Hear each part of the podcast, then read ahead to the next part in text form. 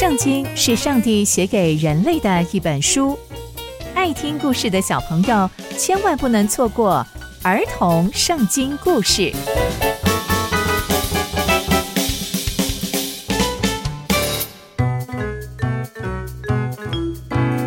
各位亲爱的大朋友、小朋友们，大家好，我是佩珊姐姐。小朋友们，今天佩珊姐姐要跟大家分享的故事是耶户灭绝了拜巴力的人。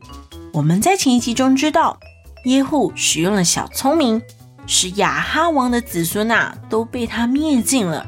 而且不单是亚哈王的子孙，甚至连之前服侍他子孙的长老们、老师们也全部都被耶户给灭尽了。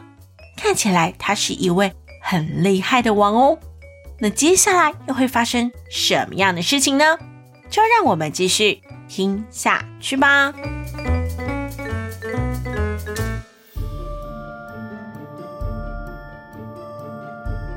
耶户接着就起身，继续往撒玛利亚去。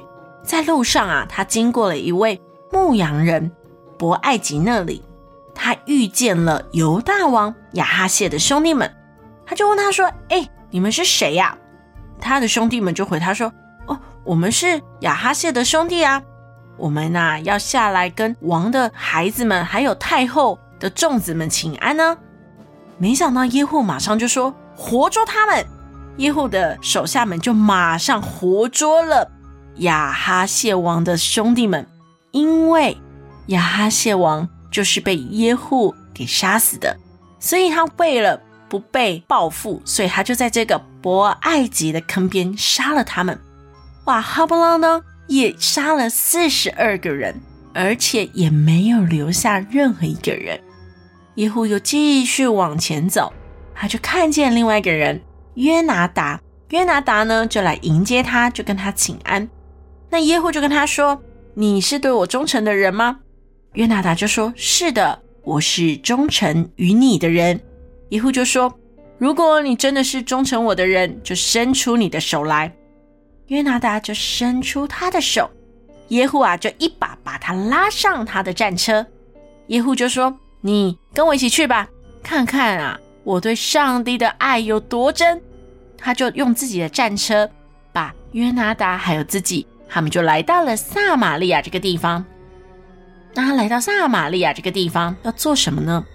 原来呀、啊，他要去击杀亚哈家所有留在撒玛利亚的人。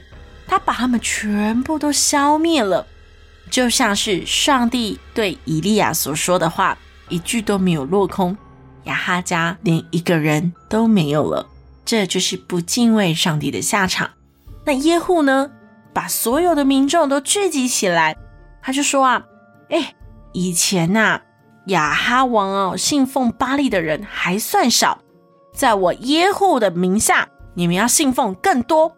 现在呢，所有巴利的先知啊，还有信奉他的人，还有所有所有的祭司，全部都来吧！千万不要漏了任何人，因为我现在啊，要向巴利献一个非常非常大的祭，缺席的我就把他们灭了。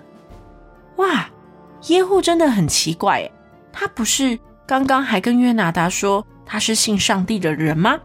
怎么现在又要集合所有？撒玛利亚的人说要拜巴力呢？原来呀、啊，耶户是要用诡计，要除灭所有信奉巴力的人。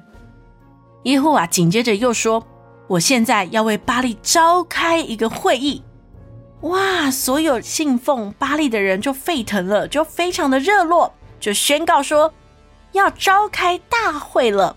接着，耶户又派人走遍以色列各地。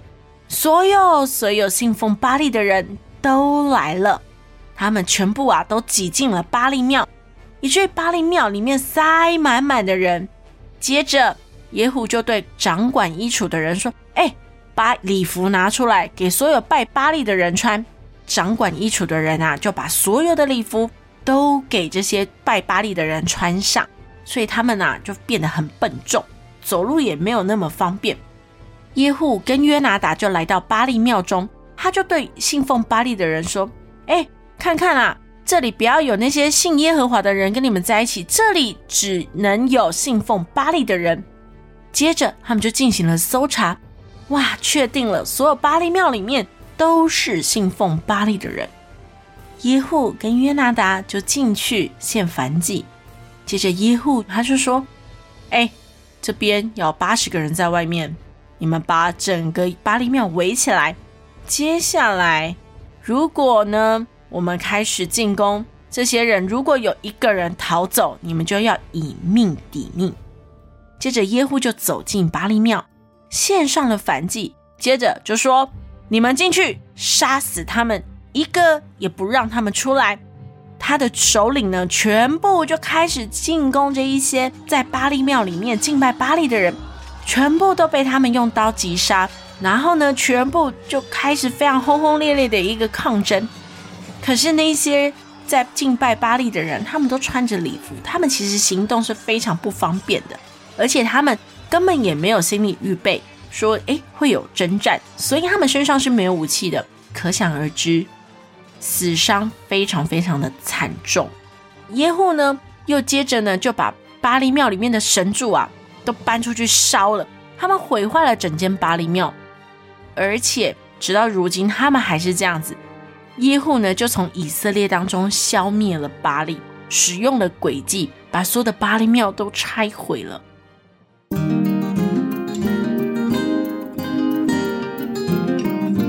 那从今天的故事我们可以知道。耶户灭尽了所有亚哈王的亲属，接着耶户使用了诡诈的手段，把所有拜巴力的人都灭除干净。但这真的是上帝喜悦的事情吗？虽然上帝恨恶我们崇拜巴力，但耶户使用的是诡计，把这么多人通通都骗到庙里面，然后一举歼灭。这样真的是神的心意吗？耶户真的是敬畏神的王吗？那接下来又会发生什么样的故事呢？刚刚佩珊姐姐分享的故事都在圣经里面哦，期待我们继续聆听上帝的故事。我们下次见喽，拜拜。